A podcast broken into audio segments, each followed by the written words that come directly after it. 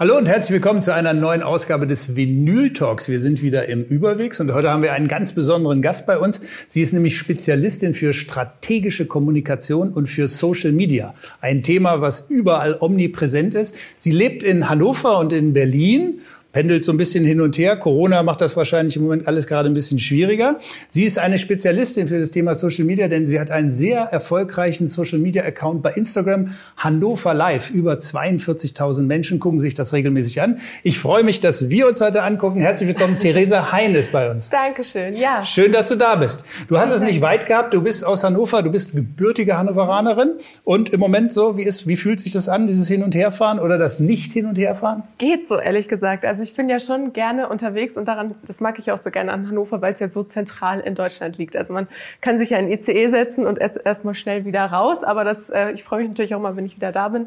Also es ist irgendwie ein bisschen anders, habe ich das Gefühl, aber schon seit anderthalb Jahren ist es anders, weil man doch irgendwie doch jetzt viel zu Hause ist, viel unternimmt vor Ort. Ich weiß nicht, wie es dir geht, aber irgendwie ist das jetzt ja, schon diese, man gewöhnt sich ja, auch so ein bisschen dran. dran ja. Man wird ein bisschen träger. Aber du bist ja Influencerin, also das Wort davon einfach jetzt schon mal sagen. Du bist mit dem Handy viel unterwegs, du fotografierst sie. Du lebst natürlich auch davon, unterwegs zu sein, um es anderen Menschen erlebbar zu machen. Ja. Ja, das ist zum Glück, sage ich mal, nur geografisch in Hannover und Region. Aber es macht wirklich total viel Spaß mit Hannover Live. Den Account habe ich damals in meinem Studium in Medienmanagement, habe ich im Bachelor an der Musikhochschule studiert und habe den 2015 äh, gegründet. Also schon wirklich ein bisschen her.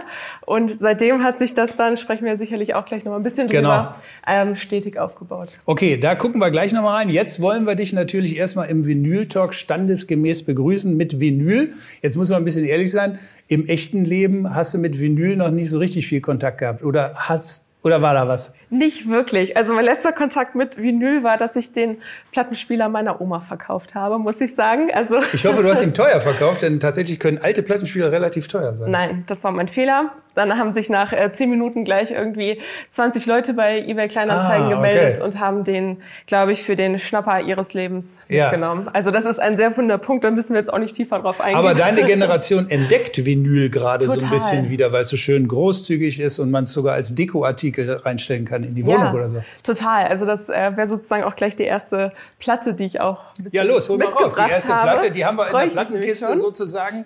Äh, da hast du die gefunden und ja. jede Platte erzeugt ja immer so ein klein bisschen eine Geschichte. Jetzt sind wir mal gespannt, was deine erste Scheibe ist. Das ist ja Tada. sogar ein richtiger kultiger genau, Auftritt. The XX. Und ähm, das passt irgendwie gerade zum Thema, weil wir darüber gesprochen haben, dass die junge Generation auch äh, die Platten wiederentdeckt, weil eine Freundin von mir, ähm, die haben sich tatsächlich einen Plattenspieler gekauft, um ihn auch, sage ich mal, als Interior Piece in der Wohnung zu dekorieren und zu platzieren. Und äh, ihre erste Platte auch war The XX und äh, die hören die immer ganz laut. Und auch jetzt, als ich mal bei denen zu Gast war, war es einfach total schön, total gemütlich. Ja, ja. Platte zu hören und ich höre die Musik immer, wenn ich zum Beispiel auf Reisen bin, weil das mhm. mit die einzige Musik ist, die ich in meinem digitalen Stream sozusagen gedownloadet habe und immer, wenn ich im Flugzeug sitze, mhm. kann ich fast nur diese Musik hören. Also es ist ja auch so ein bisschen chillige Gitarrenklänge, sehr melodisch, ne? Ja. Eigentlich ja ein bisschen eher zurückgenommen, also nicht so aufdringlich so. Ist das so Musik, die dir ja auch so äh, kreative Gedanken so ein bisschen zuspült? Ist das so Manchmal. Musik, die dich inspiriert?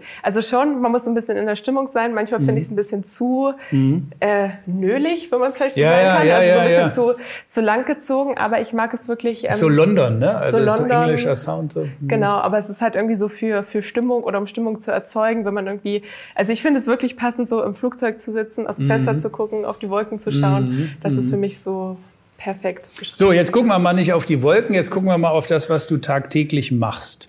Hannover Live 2015, du hast es schon gerade gesagt. Wie kommt man auf die Idee zu sagen, ich mache einen Instagram-Kanal und ich habe Lust auf Food, Locations und Lifestyle? Was war da los? Gibt es irgendein Schlüsselerlebnis? Ja, schon, so ein bisschen. Also das war wirklich damals die Zeit, wo Instagram ja sehr, sehr ähm, populär geworden ist. Ne? Also es gab ja viele junge Leute, die sich dann ausprobiert haben als Creator oder Influencer. Mhm. Und ich selber wollte nie mich selber zu zu Ich weiß gar nicht, ob es das Wort Influencer damals schon gab.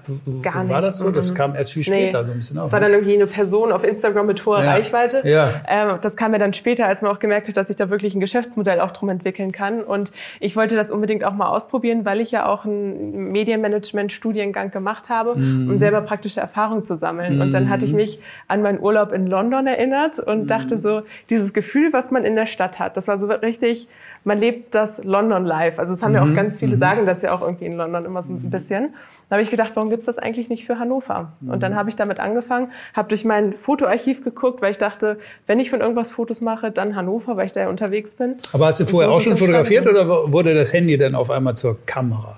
Nee, ich mochte fotografieren immer. Also auch schon als kleines Kind mit den äh, ja, kleinsten Kameras, die es Ja, gab, ja, sage ich mal. ja. Also da hat sich das schon so entwickelt, einfach die, die Freude daran. Ja. Ähm, und dadurch, ja, habe ich dann gedacht, ich bin am meisten in Hannover unterwegs und kann dann mal anfangen, ein paar Aber Bilder da gibt's ja noch einen kleinen Unterschied, denn Fotografen stehen ja meistens hinter der Kamera.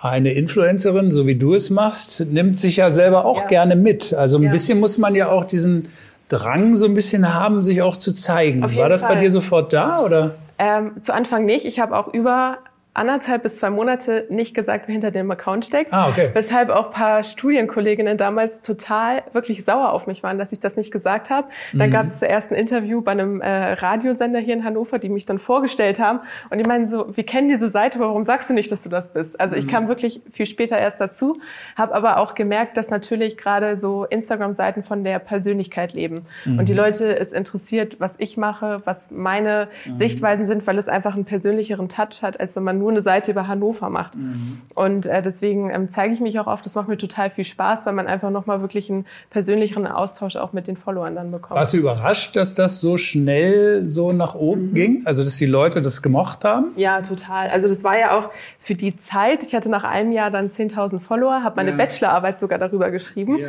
über lokale Geschäftsmodelle. Also es war auch ganz interessant. Ich habe es dann immer verknüpft und fand es total interessant, dass es in diesem ersten Jahr so schnell gewachsen ist, gerade für Hannover. Ne? Das ist ja auch eine endliche Zielgruppe, sage ich mal, irgendwann. Und ähm, das war total cool. Und jetzt merke ich ja auch nach den Jahren, jetzt bin ich bei, wie du es auch gerade schon meintest, über 42.000 Follower. Also es hat sich ziemlich gut entwickelt, gerade was auch wirklich die Zielgruppe angeht, Hannover angeht und ja, macht jetzt Spaß, weil man jetzt wirklich viel machen kann. Ja, jetzt geht's ja so ein bisschen andersrum. Ne? Früher hast du die Geschichten gesucht, jetzt kommen wahrscheinlich schon die Geschichten auch ein bisschen Mhm. zu dir, oder? Ja, das macht es auch teilweise einfacher, weil man dadurch natürlich auch Zugänge bekommt, dass man Ansprechpartner hat, wenn man eine Frage zu einem Thema hat oder man wirklich auch spannende Unternehmen aus Hannover und der Region zeigen kann, wovon, wovon es ja wirklich sehr viele gibt. Ähm, das hat sich schon auf jeden Fall verändert, aber ich selektiere auch sehr stark. Also ich versuche, ähm, meintest du ja auch schon gerade Food Locations Lifestyle, das sind so meine drei Zählt das noch, oder? Ja, also, ja, ja, okay. das zählt. Habe ich auch gemerkt, Beständigkeit ist auch immer gut. Also Ja. immer schön beim ersten Konzept auch ein bisschen bleiben. Ja. Und ähm, da merke ich, also da versuche ich aber schon sehr stark zu selektieren, auch um zu schauen, was finde ich auch gut, was kann ich vertreten, weil man zum Beispiel, jetzt mal als Beispiel von Kosmetiksalons in Hannover, da kriegt man so viele Anfragen einfach, weil die natürlich auch gemerkt haben, es ist eine interessante Plattform, dass sie darüber Follower bekommen. Aber bei sowas bin ich extrem selektiv oder auch bei anderen Anfragen, um wirklich zu schauen, was passt ins Konzept rein. Was würdest du sagen, Hannover 2015, als du angefangen hast, Hannover jetzt 2021, Ende äh, 21, nach mitten in der Corona-Pandemie, was hat sich verändert? Wie, wie, wie äh, aktiv ist diese Stadt oder was tut sich da? Es gibt ja wirklich diese Debatte ja sehr stark momentan um Hannover, wie es sich Ja, entwickelt. Innenstadtdialog. etc. Innenstadtdialog, genau, ganze Kulturszene. Ich persönlich finde, Hannover ist ein Ticken anonymer geworden, ehrlich gesagt. Also ich habe so ab 2015 bis 2018, 19 sehr, sehr viele Veranstaltungen auch in Hannover mitgenommen und es gab viele Neueröffnungen. Es gab auch zum Beispiel Blogger-Events, ähm, die organisiert wurden. Ich habe das Gefühl, das ist sehr stark zurückgegangen und man bewegt sich eher so in seiner Blase, was ich ziemlich schade finde. Also das fehlt mir so ein bisschen doch die Vernetzung untereinander oder auch irgendwie Feiern, Feste, Sommerfeste. Also ja, ich weiß nicht. Wie siehst du das?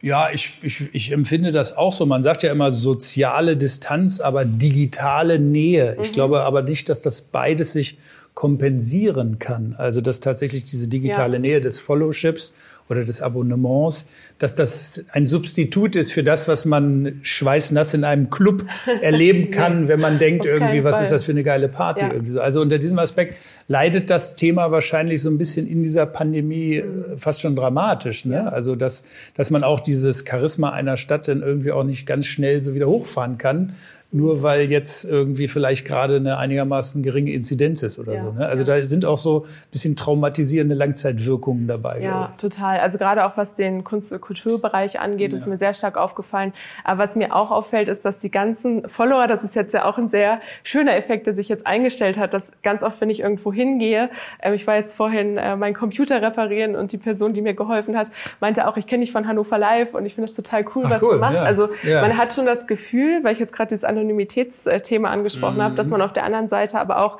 ähm, sage ich mal, erkannt wird und dadurch mhm. aber in mhm. viele spannende Gespräche im echten Leben mhm. verwickelt wird. Das finde ich mhm. auch total schön. Echtes Leben würdest du Tipps haben für die Macher von Hannover? Jetzt bist du ja selber auch ein ja. Macher von Hannover, aber jetzt gibt es ja einen großen Innenstadtdialog, 100 Leute im Beirat, der Oberbürgermeister, der neue Baudezernent Experimentierfelder haben wir alles gehabt. Was würdest du denn allen so raten? Gibt es etwas, wo du sagst, achtet doch mehr darauf oder das wäre so meine Idee? Gibt es irgendetwas?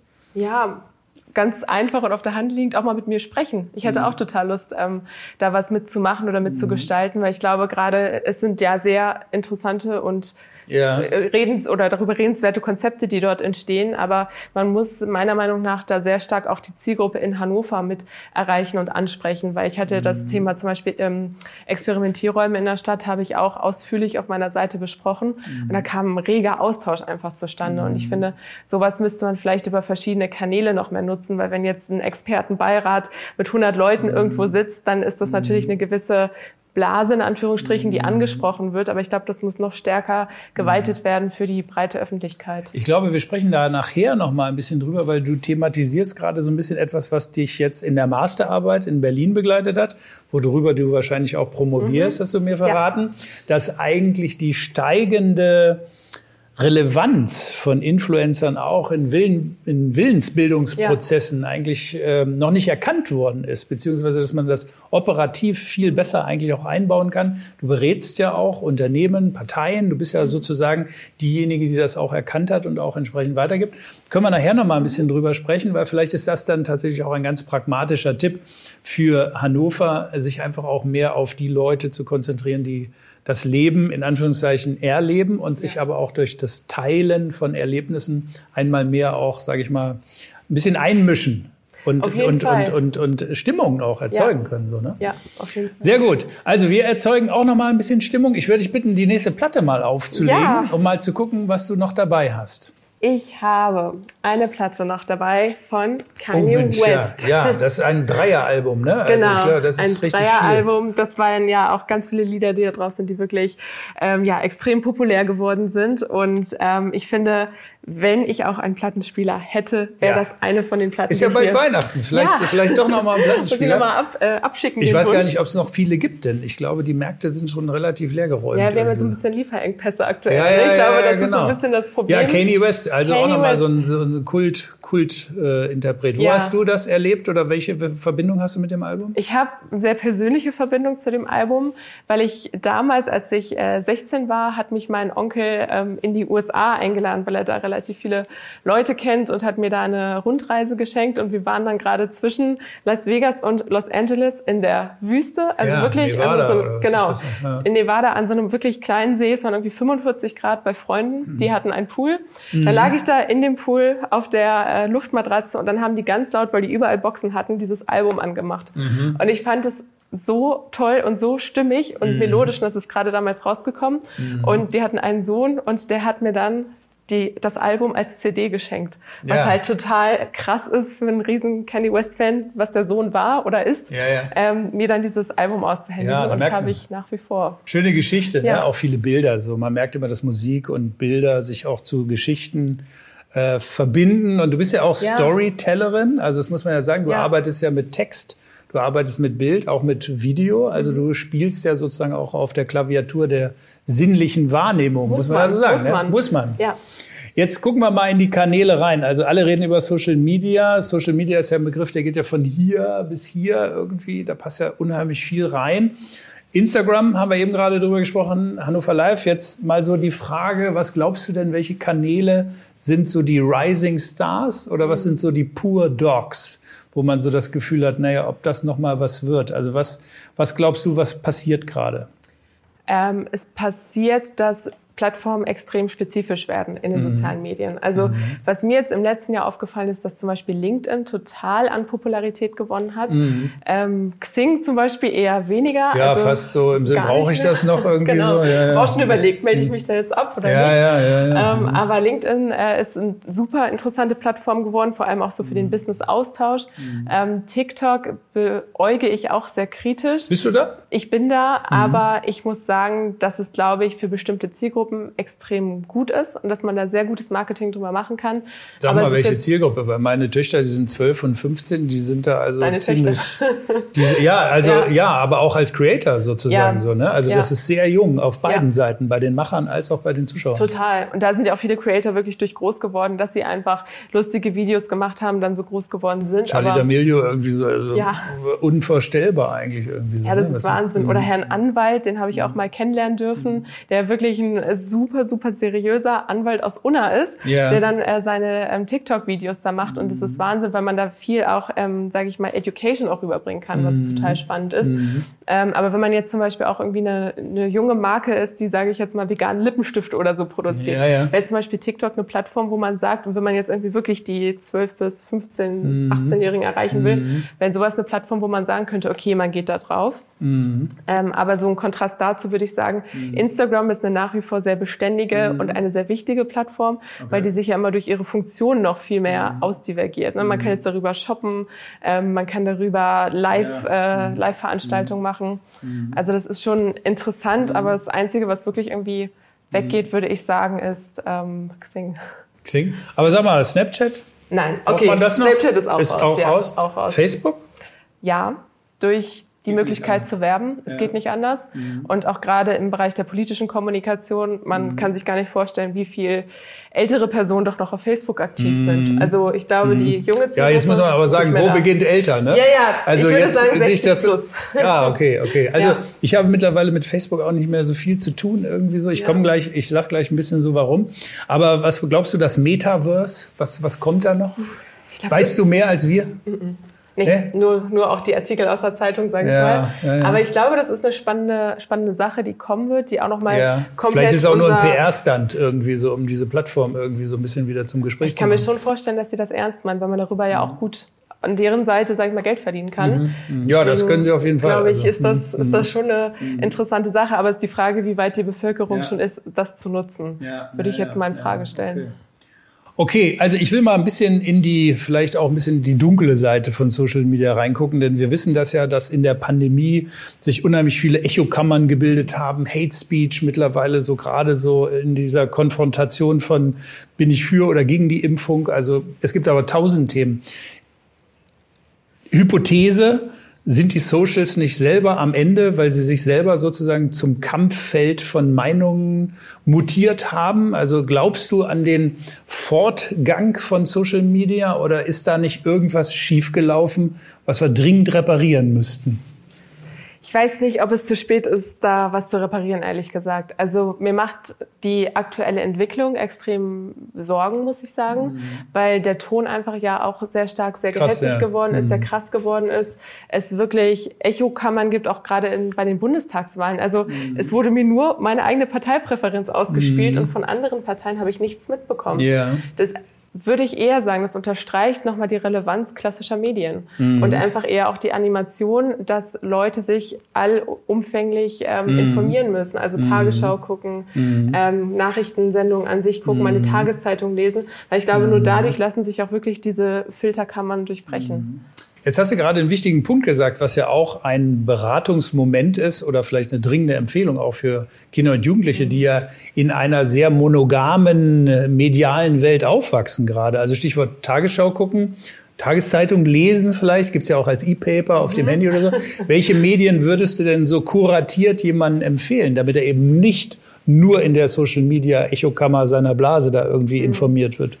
Ja, auf jeden Fall Tagesschau die ja auch wirklich ein sehr, sehr gutes... Richtiges Qualitätsfernsehen, ja, muss man nochmal sagen. Da zahlen wir auch unsere Gebühren für. Ja, und ich bin auch persönlich, äh, finde es gut, dass es die Öffentlich-Rechtlichen gibt und ja. dass wir auch dafür einen Beitrag zahlen. Das ist ja auch eine Riesendebatte. Mhm. Ähm, aber gerade öffentlich-rechtliche Medien auch konsumieren, die auch wirklich mhm. auf, mit Apps vertreten sind, mit interaktiven Stories, die man sich angucken kann. Mhm. Ähm, ich persönlich habe auch noch ähm, ein Abo zum Beispiel von der Süddeutschen Zeitung und ja. von der Zeit, wo es ja auch für Studenten gute Angebote gibt ähm, oder generell für Vergünstigungen immer gute äh, Modelle, wo man sich das dann auch mal ähm, zum Schnuppern, sage ich mal, auch mhm. runterziehen kann. Mhm. Und sowas finde ich gut. Und was ich auch wichtig finde, ist es auch regionale Medien zu lesen, mhm. damit man auch wirklich weiß, was passiert eigentlich auch gerade vor Ort, weil viele Infos mhm. kriegt man ja auch eigentlich nur, was jetzt, weiß ich nicht, wo ein Impfzentrum in Hannover eröffnet, mhm. kriegt man ja auch eigentlich nur über regionale Medien. Das ist ja auch ein wichtiger Hinweis, denn es gibt ja das Wort Influencer, gibt es ja in ganz groß, mhm. also mit der einzigen Dimension Reichweite, gibt es aber auch in ganz klein, also Nano oder Mikro. Ja. Und viele sagen ja, das sind die viel wichtigeren, ja. weil die nämlich tatsächlich qualitativ in dieser viel kleineren Social Media Gruppe einen umso höheren Impact haben. Total. Ja. Wie, erklär mal, so, woher das kommt. Ich kann es nur unterstreichen, weil das ist ähm, ganz oft sind die kleineren Influencer auch ein bisschen themenbezogener. Das heißt, die beleuchten ein Thema auch ein bisschen kritischer und ein bisschen globaler und man baut auch mehr Vertrauen zu den Personen auf, weil man sie auch noch erreichen kann, zum Beispiel mhm. über Direct Messages, wenn man eine Nachricht schreibt und oder da, sie im Laden oder sie im Laden, Laden trifft, genauso ja, genau. wie mich, die mhm. ganz oft in Hannover rumläuft mhm. und erkannt wird. Mhm. Aber ich glaube, das macht es auch einfach aus, dass man ein gewisses Vertrauen zu den Personen aufbaut und auch gerade für Werbende ist es natürlich natürlich eigentlich attraktiver, auf ein bisschen kleinere Influencer zu gehen, weil sie zum einen natürlich günstiger sind und zum anderen auch die Themen nochmal anders verpacken und vielleicht auch nicht so viel werben. Wenn man jetzt so einen mhm. Rieseninfluencer hat, ähm, der, sage ich mal, an einem Tag für Marke A und am zweiten für Marke B wirbt, mhm. da ist es dann relativ schwierig auch zu skalieren, wird eigentlich mein Produkt auch so angenommen. Mhm. Gehen wir mal in diese Influencer-Szene so ein bisschen rein. 2015 sitzt da ein junger Mann, LeFloid, Mhm. Und hat auf einmal die Kanzlerin vor sich. Ich glaube, das war ein Riesending, irgendwie so junger, so ein bisschen punkiger, äh, in Anführungszeichen rebellischer Typ interviewt die Kanzlerin. Ich fand das damals mega, mhm. dass sie sich überhaupt dem gestellt hat, sozusagen. Und ich glaube, für Le Floyd war es ja so ein bisschen der Ritterschlag äh, in so eine vorjournalistische Stufe. Mhm. Denn am Ende des Tages hat er ja nicht Unsinn mit ihr besprochen, sondern hat das ja gut gemacht. Jetzt gibt's Le Floyd, es gibt Rezo, Luisa Della, Thilo Junge. Also es gibt ja jetzt viele. Aber die wollen gar nicht in Anführungszeichen verkaufen, sondern da geht es so um so Metathemen. Also wo man auch merkt, tue Gutes und rede ganz viel drüber. Wie stehst du zu diesen Metathemen gesellschaftlicher Wandel? Und irgendwann ist das ja auch Politik und das beschäftigt dich ja selber. Ja, und das ist halt das Spannende, weil es ist quasi alles Politik. Und ich habe das ja beobachtet, das auch schon sehr, sehr lange, habe da viel analysiert, auch im, in Bezug auf Parteien mhm. und fand es am Anfang das Nonplusultra und meinte, mega unbedingt mhm. mit Influencern was machen. Mhm. Der Vorteil natürlich, wenn man was durch Influencer macht, ähm, die haben einfach die Möglichkeit, darüber zu berichten. Also man gibt den Zugänge. Mhm. Da könnte man sie eher so ein bisschen als, sag ich mal, Journalisten mhm. einordnen. Aber das allergrößte Problem ist, und was wir nicht vergessen dürfen, ist, mhm. sind keine Journalisten. Mhm. Und auch gerade Themen, wenn jetzt Metathemen besprochen werden, wie zum Beispiel Klimawandel. Ja. Irgendwann fangen die Influencer an, bei, ist mir bei vielen jetzt aufgefallen, sehr, sage ich mal, radikale Positionen zu diesen Themen zu entwickeln ja. und die ihrer Zielgruppe zugänglich zu machen. Ja. Und die ganze Zielgruppe sieht das dann genauso wie der Influencer. Und die sagen dann immer zwar, ich gebe euch jetzt keine Empfehlung, welche Partei ihr wählen müsst, aber mhm. man merkt ja schon, in welche Richtung das geht. Und das Problem was ich jetzt in dem Bundestagswahlkampf auch mhm. mitbekommen habe, ist, dass die auch äh, Politiker anderer Parteien schlecht machen und sagen, mhm. das geht nicht und dann posten die Snippets von denen und ähm, so äh, auch von dem Motto her, schreibt mir was unter deren Seiten. Okay. Und dann geht's halt los, dass so ein Mob an Followern von mhm. einem Influencer auf andere Seiten kommt von mhm. Politikern und der erstmal stunk macht. Mhm. Und das sehe ich ehrlich gesagt ziemlich kritisch momentan, weil meiner Meinung nach auch wenig Substanz und Wissen dahinter steckt. Mhm. Mhm. Welche Themen wären für dich persönlich begehrlich, wo du sagst, also wenn Metathemen, dann könnte man Theresa Hein bekommen für? Gesellschaftlichen Wandel, ja. Arbeitsmodelle und Bedingungen ja. ähm, von jungen ja. Leuten mhm. und auch das Thema, ähm, sage ich mal, Karriere, Lebensgestaltung mhm. in Bezug auch auf mentale Gesundheit. Das finde ich mhm. total wichtig. Okay, also eigentlich geht es so ein bisschen so rund um dieses Thema New Work, neue mhm. Arbeit, Gerechtigkeit, äh, Zugang zu Arbeit. So. Also das ja. sind so, so deine ja. Themen. Wo kommt das her? Ja. Das ist ja eher so Soziologie, äh, Soziologie so ein bisschen so oder. Ja, oder? und aus der eigenen Lebensrealität auch begründet. Okay. Also ähm, ich habe jetzt ja. Genau. Ist das eine genau eigene Erfahrung? Also ich meine, du bist ja jetzt sozusagen an an der, dieser, dieser Übergang von, von Universität, von, von Bachelor, von Master in die Arbeitswelt, ist das das, wo du selber gemerkt hast, irgendwie mhm. läuft das ja noch nicht so, wie ich mir das vorstellen würde? Ja, und auch durch viele Erfahrungen, die ich zum Beispiel durch Praktika auch gemacht habe. Mhm. Ich habe sehr viele Praktika in meinem Studium gemacht und mhm. habe halt auch gemerkt, dass vieles, was dort auch propagiert wird, meiner Meinung nach nicht mehr zeitgemäß ist. Mhm. Ähm, und dass auch viele junge Leute, ich, da rede ich gar nicht über mich, aber auch über meinen, meinen mhm. Freundes- und Bekanntenkreis, mhm. sehr starken Druck ausgesetzt sind, auch wirklich zu performen auf der Arbeit. Und dass es halt viele hierarchische äh, Strukturen ja, ja. noch gibt, die wirklich ja. auch dann irgendwie auf die mentale Gesundheit von äh, jungen Leuten schlagen. Und das finde ich ist ein riesen Thema, was mhm. nicht äh, vergessen werden darf. Und auf der anderen Seite merke ich auch, dass es viele junge Leute gibt, die verschiedene Sachen machen wollen. Mhm. Also zum einen wollen sie ein Angestelltenverhältnis haben, dann wollen sie aber auch vielleicht selber was gründen, haben eine eigene mhm. Passion. Und ich finde, am erfolgreichsten ist man ja auch immer dann, wenn man seine eigene Passion leben darf. Ja, ja. Und ähm, da so oft in das Thema Start-up ähm, auch. Unterstützung vom Staat, wie kann man vielleicht auch junge Unternehmen oder junge Ideen noch besser fördern, das finde ich auch ziemlich wichtig zu besprechen.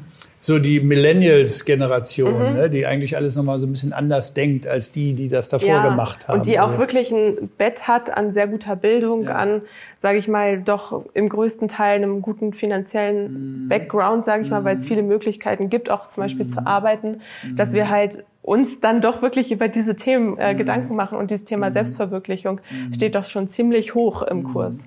Dieses Thema Glaubwürdigkeit und Authentizität von Influencern wird ja oftmals projiziert in dieser Idee eine, einer von uns. Also Greta Thunberg, Fridays for Future, 13,6 Millionen Abonnenten, haben wir mal schnell nachgeguckt. Ja. Glaubst du, dass die meisten auch alle so in ihrem Alter sind? Oder also bleibt das immer so? Ein Influencer spricht eigentlich hauptsächlich immer so zu seiner eigenen Peer Group? Oder kann man auch übergreifender Influencer werden und auf einmal von Großvater, äh, Mutter und Tochter erreichen?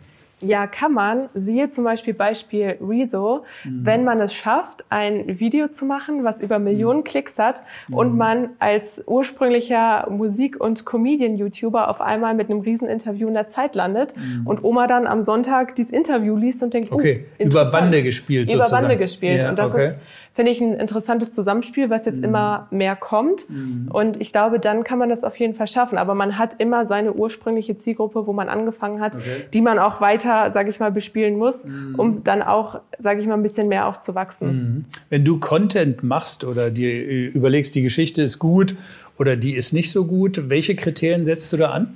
Was sind für dich die Maßstäbe für die gute Story, für den guten Content? Mehrwert für die Follower. Okay. Also wirklich Mehrwert, dass die auch sagen, cool, fand ich interessant. Mhm. Ähm, ich habe jetzt auch mit einem ähm, Krankenhaus zum Beispiel in Hannover jetzt mhm. auch eine große Story mhm. gemacht. Diakovere, das kann man sagen. Weil wenn man sagen Diakovere, darf, ich, okay. ich mag die auch sehr oder andersrum gesagt, ja. die sind sehr engagiert und haben auch, glaube ich, 2600 Mitarbeiter. Also ja. das ist wirklich ein großer Laden. Ja, sehr, sehr viele, mhm. genau. Und mhm. ähm, die sind jetzt neuer Partner auch von Hannover Live geworden mhm. und da haben wir jetzt auch wirklich das Thema Pflege nochmal uns äh, angeguckt und ich habe auch die Community gefragt, welche Themen möchtet ihr euch noch weiter mhm. angucken. Daraus bauen wir jetzt auch wirklich die Themen fürs nächste Jahr. Und wenn man diesen Mehrwert einfach auch auch verpackt mhm. und schafft, auch rüberzubringen. Mhm. Das ist das Allerwichtigste. Und anhand dessen wähle ich das aus. Und ich wähle es auch am Thema Exklusivität aus. Also ich möchte jetzt mhm. nicht nur, sage ich mal, den ganzen Tag über das Thema was weiß ja. ich, Nagelstudios in Hannover berichten, mhm. sondern möchte auch thematisch einfach ein breites Portfolio also, haben. Also ich meine, du hast das Thema jetzt gerade aufgemacht, aber ich gehe da ja. mal rein. Es gibt ja auch Kritiker gegenüber diesem Thema Influencer.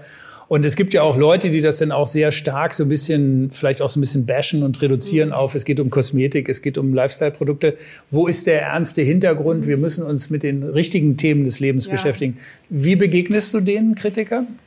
Ich sag einfach, jeder Influencer ist ja auch selber verantwortlich und mhm. man merkt auch aktuell, es trennt sich sehr stark die Spreu vom Weizen. Okay. Also wirklich viele Influencer entwickeln sich auch weiter und die sind gar keine Influencer mehr. Also mhm. wenn man mhm. sich jetzt auch einen Fashion-Influencer anguckt, mhm. der bildet sein äh, eigenes Modelabel zum Beispiel. Mhm. Also die werden ja sehr geschäftstüchtig und dadurch dann mhm. auch wieder stärker ernst zu nehmen. Mhm. Ähm, jetzt auch mit mhm. Hannover Live. Ich würde mich auch gar nicht mehr so stark als Influencerin bezeichnen, sondern mhm. eher auch als digitales Stadtmagazin. Okay. Also dass man da einfach diesen Professionalitätsanspruch Das ist so eine Art von Erwachsenen, also das wird so reifer, es wird so ein bisschen erwachsener ja. oder andersrum gesagt, ein digitales Stadtmagazin klingt ja dann doch so ein bisschen journalistisch auch schon. Ich meine, du hast ja, ja den Background, du bist ja. ja studiert in der Thematik. Du machst es ja nicht nur, weil du gut aussiehst und einfach mal schnell ein bisschen in die Kamera redest. Ja. Das ist ja vermeintlich das Vorurteil, dass viele Influencer tatsächlich eher so, eine, so ein Talent haben für mhm. die Selbstdarstellung ja. und dann geht es halt um die Fingernägel und um ja. die Frisur oder so. Nee, aber es muss ja eine gewisse Ernsthaftigkeit schon dabei sein und ich glaube, dass man das darüber gut äh, verkörpern kann, sage ich mhm. mal, und mhm. dass man natürlich selber sage ich mal, als Person doch eher ja. eine Influencerin ist, aber Hannover Live ist, hat sich in den letzten Jahren auch gezeigt, viel mehr als jetzt mhm. nur Theresa Hein. Mhm. Weshalb man das, mhm. glaube ich, schon so ein bisschen äh, mhm. zweiteilig auch betrachten kann. Okay, los, wir betrachten die nächste ja, Scheibe. Nächste Scheibe. Legen mal, äh, ich weiß gar nicht, ein anderes Genre auf. Jetzt waren wir ja gerade ein bisschen im Hip-Hop angekommen. Pop, ne? Ja, ja, Pop ja. irgendwie so, aber im großen Stil. Ed Sheeran. Ja, Ed Sheeran. Ich weiß gar nicht, wie es ihm geht. Ich habe ihn lange nicht gesehen. Irgendwie Der hat ein Kind bekommen. Auf ja, ach so, ja, ja. Dann, dann geht's ihm wahrscheinlich gut. müde. Ja, gut und müde, müde irgendwie gut. so. Genau, Ed Sheeran, äh, die Bite, die Platte habe ich mitgebracht und die erinnert mich daran, zum einen, ich mag Ed Sheeran total gerne. Ich ja. finde, den kann man immer gut hören. Ja, ja, und ich war mit einer Freundin, die in Dublin studiert hat, auf dem Ed Sheeran-Konzert in Dublin. Ah, okay. Und du kannst Heimspiel dir nicht vorstellen, sozusagen. ja, was da für eine Stimmung war. Ja, das war Wahnsinn. Es war auf einer riesengroßen Grünfläche. Da haben die alles aufgebaut und hochgezogen. Über mehrere tausend Leute waren da. Und es war ein okay. unvergessliches Erlebnis. Ja. Und das verbinde ich immer damit. Deswegen freue ich mich, dass ich heute die Platte hier zeigen darf. Ja, super gut. Ist ja auch ein guter Musiker oder andersrum gesagt. Jetzt hat er gerade so ein bisschen neuen Sound entwickelt, mhm. habe ich das Gefühl. Ne? Ich weiß nicht, ob ein neuer Produzent dabei ist oder ja, so. Ja, muss man sich dran gewöhnen. Der hat jetzt auch, glaube ich, mit Elton John aus einem Weihnachtssong rausgebracht. Ja, ja, ja, ja, ja, ja, ja. Kann, kann sein, das dass Ohr da irgendwas. Sich dran. Das Ohr gewöhnt sich dran und das Portemonnaie wahrscheinlich auch, denn ich glaube, er ist auch ein gut verdienender Musiker. Das muss man wirklich sagen. Also da, da läuft das so. Ja, jetzt kommen wir mal so ein bisschen in das, ins Eingemachte. Also es geht so ein bisschen um das Thema Influencer in den Public Affairs. Mhm. Public Affairs, würde ich ja mal sagen, ist, hat was mit politischer Kommunikation zu tun, hat aber was auch mit Meinungsbildung zu tun. Und du hast so ein paar Ergebnisse, die, die uns jetzt so ein bisschen in den nächsten Minuten so ein bisschen begleiten. Und ein Ergebnis, hast du gesagt, ist, dass die Influencer Relations in diesem Zusammenhang eigentlich eine steigende Relevanz haben, aber sie sind im Moment eigentlich noch sehr gering. Also eigentlich ist da so ein Potenzial, aber es wird nicht so richtig genutzt. Woher kommt diese Erkenntnis? Kann man das messen? Ist das eine Beobachtung oder wo, wo, wo kommt das her? Mhm. Ja, ich habe da meine Masterarbeit drüber geschrieben, also über den Einfluss von Influencer Relations und sozialen Medien in mhm. den Public Affairs. Und Public Affairs sozusagen ja auch abgeleitet als Teil der Unternehmenskommunikation, um sozusagen den politischen Diskurs zu beeinflussen, was natürlich Unternehmen mhm. und Organisationen tun. Mhm. Ähm, und also siehe Bundestagswahl. Siehe es ist ja nun gerade der genau. oberste Diskurs überhaupt gewesen. Genau, das auf jeden Fall. Ne? Also sei es seitens äh, von Parteien oder seitens auch von mhm. Unternehmen, die mhm. ähm, mhm. Einfluss hegen wollen. Und das ist halt ein ganz interessantes Phänomen und ähm, ich, mir ist aufgefallen, ich habe das in meiner ähm, Masterarbeit mit verschiedenen Akteuren untersucht, also mhm. mit äh, also Public Affairs Akteuren aus Unternehmen, aus Verbänden, mhm. aus Beratungen und NGOs mhm. und ähm, das hängt sehr stark vom Thema ab, ob das ähm, ob das, sage ich mal, gut ankommt oder nicht. Aber wenn man jetzt zum mhm. Beispiel ein großer Umweltschutzverband ist, yeah. der auf äh, das äh, Artensterben aufmerksam machen möchte, mm. bietet es sich natürlich an, über Influencer, sei es mm. vergütet oder unvergütet, mm. ähm, diese Geschichte noch mal ein bisschen weiter zu strecken und denen vielleicht im Gegenzug einen Flug in einen Dschungel anzubieten, ähm, damit die sich auch noch mal ein bisschen mehr darüber informieren können. Und man merkt sehr stark, dass Influencer, hatten wir gerade schon mal drüber gesprochen, mhm. auch viel schon politischer werden. Also einige, mhm. merke ich auch, haben eher Angst, sich politisch zu äußern, weil man natürlich, mhm. sage ich mal, gefühlt 50 Prozent seiner Community damit verprellt. Mhm. Ähm, habe ich auch gemacht, also oder was heißt, habe ich auch gemacht, aber egal. Was passiert eigentlich, wenn man die verprellt? Sind die denn weg oder musst also du die nach drei Posts wieder reinholen?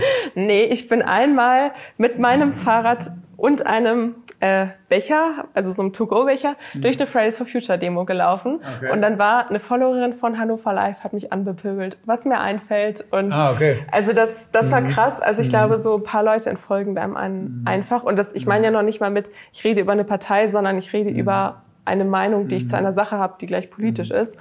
Und das ist bei vielen anderen Influencern auch. Aber auf der anderen Seite ähm, ist es natürlich auch interessant, wenn die irgendwie, ja, dafür tätig werden. Dieser Moment, wo dich die Abonnentin, die Followerin mhm. da so erwischt hat, war, hat das was mit dir gemacht? Hat dich das nachdenklich gemacht? Weil du gibst ja sozusagen sehr viel von dir preis und ein Stück weit musst du dann ja damit leben, mhm. dass du dann auch damit konfrontiert wirst, wie echt oder wie authentisch das denn alles so ist.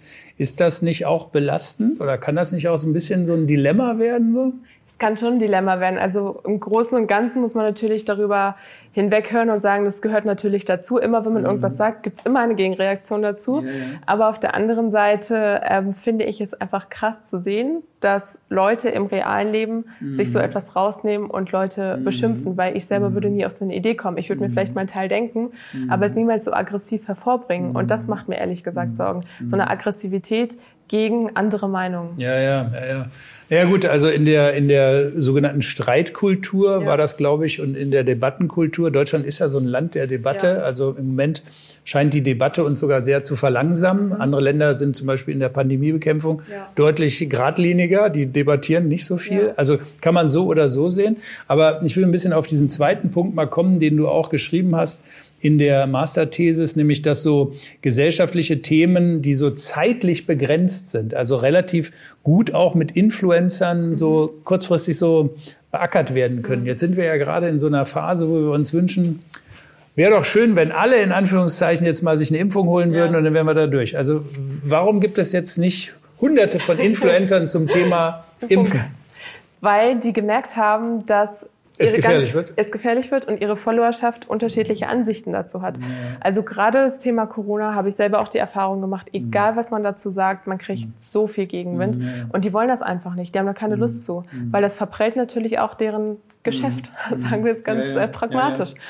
Und das sehe ich aber auch ein bisschen als Herausforderung. Aber mhm. aus diesem Grund, ich finde, das hat sich jetzt aber auch ein bisschen verändert. Also, verändert. also man merkt schon, mhm. dass viele auch sehr politikmüde geworden sind, sehr mhm. Corona-müde, auch viele Follower. Mhm. Und die wollen sowas auch nicht auf den Profilen sehen. Also es gibt mhm. wirklich auch Influencer, die sagen, ich äußere mich zu meinen Beauty- und Kosmetikthemen, aber ihr könnt nicht von mir erwarten, dass ich was zu okay. Politik sage oder zu Corona, ja. weil das sind individuelle ja. Entscheidungen. Ja.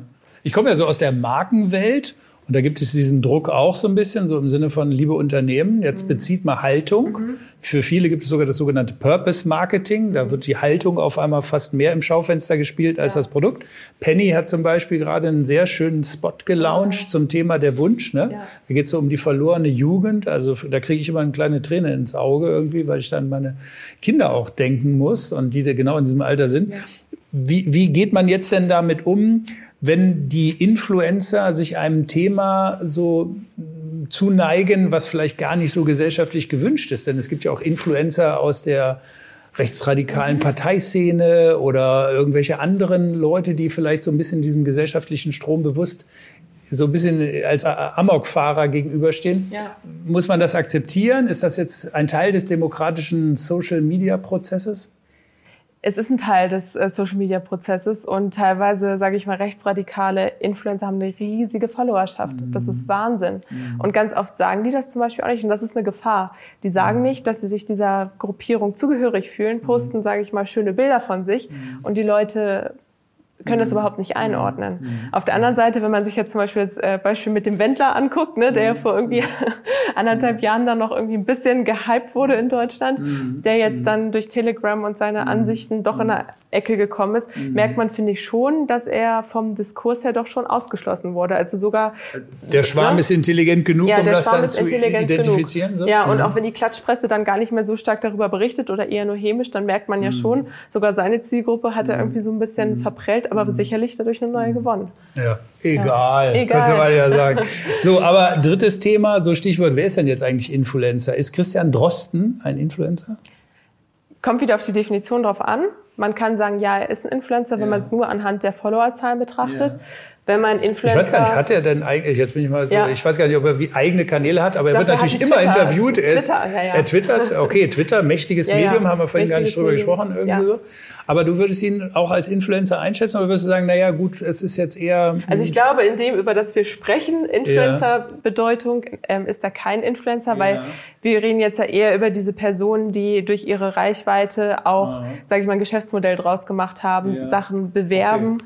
Und also das gehört das, mit in deine Definition, dass da sozusagen so eine Mehrwertschöpfung irgendwo auch dahinter ja, steht? So? Ja, auf jeden Fall. Okay. Also ich würde ich würde da aber eher von Creatoren sprechen, mhm. weil das ist für mich suggeriert dieses Wirtschaftliche noch mit. Ja. Und Influencer an sich, einfach Leute mit hoher Reichweite, mhm. würde jetzt zum Beispiel auch mein privates Instagram-Profil zählen, worüber mhm. ich gar keine Werbung mache. Aber ich habe trotzdem in einer gewissen Crowd mhm. sozusagen eine hohe Reichweite. Also das, Wann beginnt eine hohe Reichweite bei dir? So, hm, sag mal eine Zahl.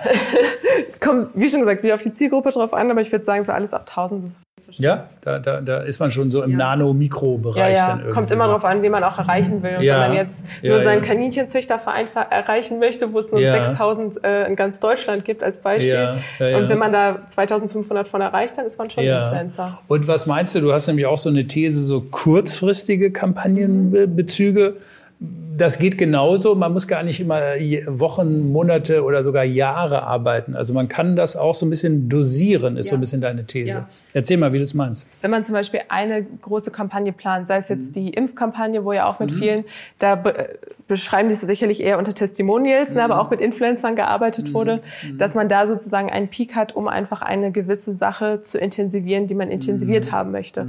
Oder ähm, es gab auch eine, zum Beispiel, es gibt einen Verband, äh, Verband der chemischen Industrie, das habe ich auch in meiner Masterarbeit genannt als Beispiel. Die haben mit Influencern zusammengearbeitet, haben die zum Beispiel auf ein Boot eingeladen, dann hat sie sich eine Schwimmweste umgezogen und hat gesagt, mhm. schaut mal, was eigentlich an Chemie alles da drin steckt. Und die mhm. wird jetzt ja auch nicht drei, vier Jahre mit denen zusammenarbeiten, sondern mhm. wird mit denen zusammenarbeiten, um auf das Boot zu gehen, kriegt ihr Geld dafür und gut ist.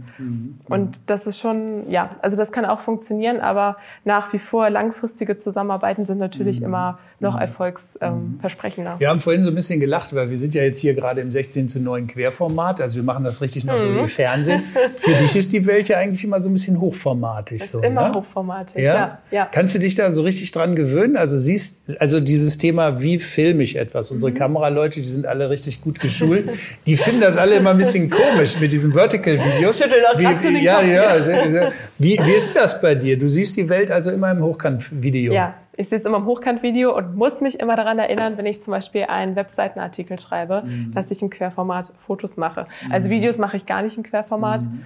Ähm, es sei denn, man nimmt mal irgendwie eine also jetzt irgendwie für Kunden, sage ich mal, eher eine Grußbotschaft oder was weiß ich mhm. auf, dann ist es schon eher im Querformat. Aber okay. für meine persönliche Arbeit ist sehr viel Hochformatiges. Okay. Hast du auch so Gimbal und so und Ton? Also es gibt ja so Leute, die sind richtig so equipped mit Rig und allem drum und dran irgendwie so. Du machst das alles so richtig noch so ja. handmade? Ja, also ich ja? komme mit meinem Handy an, ich habe ein ja. Ansteckmikrofon. Ja. Ich habe mir auch schon einige Gadgets gekauft, habe aber gemerkt, dass sie in, in dem alltäglichen Geschäft gar nicht so praktikabel sind. Okay. Aber ich habe mal gemerkt, ich glaube, das ist viel auch zur Schau stellen, wenn man mit seinem Gimbal zum Beispiel ankommt. Ja, ja, klar. Und hab das, das mal ist ja bei uns hier auch. Wir haben ja auch alle Lampen aufgestellt, die wir haben. Also, ja, dann denkt man gleich schon, wow. Ja, ja, genau, das beeinflusst. Ja, auch, aber, ja. ja, ja, aber das hatte ich mal zum Beispiel bei einem Kunden mit Hannover Live. Da habe ich eine mhm. relativ große Kooperation aufgenommen, war nur mit meinem Handy da und noch eine begleitende Agentur war auch dabei. Mhm. Und die dann mit Gimbal und dies und das und jenes. Mhm. Und dann so, Theresa, du nimmst das nur mit dem Handy auf? Und ich so, ja klar, warum nicht? Und dann so, oh, okay. Pure ist doch immer Pure. am schönsten. Aber es kommt an. Ja. Letzte Scheibe Letzte hier Scheibe. Im, im, im Vinyl-Talk. Die neueste Scheibe Die sogar. neueste, ja, die sieht aber auch echt noch neu aus, ehrlich gesagt. Ne? Ja. My, nee, wie heißt es denn? Music of Spheres. Ja, Coldplay. Das neueste Coldplay-Album. Ja. Mhm. Hast du schon mal live gesehen? Ja, habe ich. In Hannover ja. sogar. Ja, im Stadion? Ja, Irgendwie mit den LED-Bändchen und da so. Genau, da hatte ich ja. total viel Glück. Wir haben komplett überteuerte Tickets von Freunden abgekauft mhm. und hatten dann Stehplätze in der Mitte. Mhm. Ich würde es nie wieder machen, weil es super anstrengend ist. Aber man stand in der Mitte raus, ne? und dann wurden diese Bälle mhm. ähm, bei, bei auch bei verschiedenen Liedern dann übereingeworfen. Das war Mhm. Wahnsinn. Lieblingslied irgendwie so? Eher das Balladige oder so ein bisschen das Poppige? So ähm, ich mag äh, The Scientist ziemlich gerne. Okay. und Hymn of the Weekend. Oh, okay, sehr Ja. gut. Und My Universe, was da drauf ist. Ja, ja, ja, ja, My Universe. So, jetzt gehen wir auch ein bisschen ins Universum. Letzte Mhm. Runde hier und zwar nennt sich das Fast Forward. Ich würde dich gerne entführen in das Jahr 2025. Klingt Mhm. das weit weg für dich oder? Man plant schon so ein bisschen in die Richtung. Ja? ja. Also Hannover wollte ja mal Kulturhauptstadt werden irgendwie. Da hättest Das du ja auch deinen wird ein Teil zu schwarzer Tag beitragen können. dann. Ja, also das, das wird jetzt leider nichts, aber es gibt ja viel zu tun. 2025, also jetzt haben wir nur noch gefühlt vier Jahre. Ich würde dich gerne da mitnehmen und ich äh, sage dir immer einen Satz und du vollendest ihn einfach mit deinem Gedankengang. Der Satz heißt, Instagram wird im Jahr 2025 Etabliert sein, aber nicht mehr das wichtigste Medium. Okay. In 2025 werden Influencerinnen Professionalisiert sein und sich die Spreu vom Weizen getrennt. Ah, okay. Kommunikation im Netz wird 2025 Rauer, aber auch kontrollierter durch die Gesellschaft und Community, die den Diskurs führt. Mhm. Okay. Hannover, meine Stadt, wird 2025 Hoffentlich wieder zu mehr Leben kommen als jetzt in der Corona-Zeit und hoffentlich auch mehr neue Konzepte für junge Erwachsene mitbringen. Okay. Und die letzte, vielleicht sogar die schwierigste Frage. In 2025 werde ich Theresa Hein. Verheiratet sein ist nächstes Jahr dran. Ah, Mensch, okay. Gespoilert irgendwie da? Da ist, Nö. okay. Nein, nein. Okay. Verheiratet sein, hoffentlich meinen Doktortitel haben und das tun, was ich liebe und was mir Spaß macht. Okay. Ja, Mensch, dann wünsche ich dir alles Gute dazu. Dankeschön. Du hast es verdient. Ja. Es soll all, alle deine Träume sollen in Erfüllung gehen. Vielen Dank. Vielen Dank, dass du heute da warst, Ja, dass du danke, uns ein bisschen erzählt durfte. hast. Äh, Wir gucken weiter auf deine Posts Mhm. und liken und sharen, also was man so macht. Also alles Gute dafür. Danke, Wir machen Spaß hier so ein bisschen gemacht. auf Distanz, genau. Ja. Und wenn Sie auch Spaß daran hatten, dann schalten Sie doch einfach das nächste Mal wieder ein, wenn es heißt Vinyl Talk im Überwegs.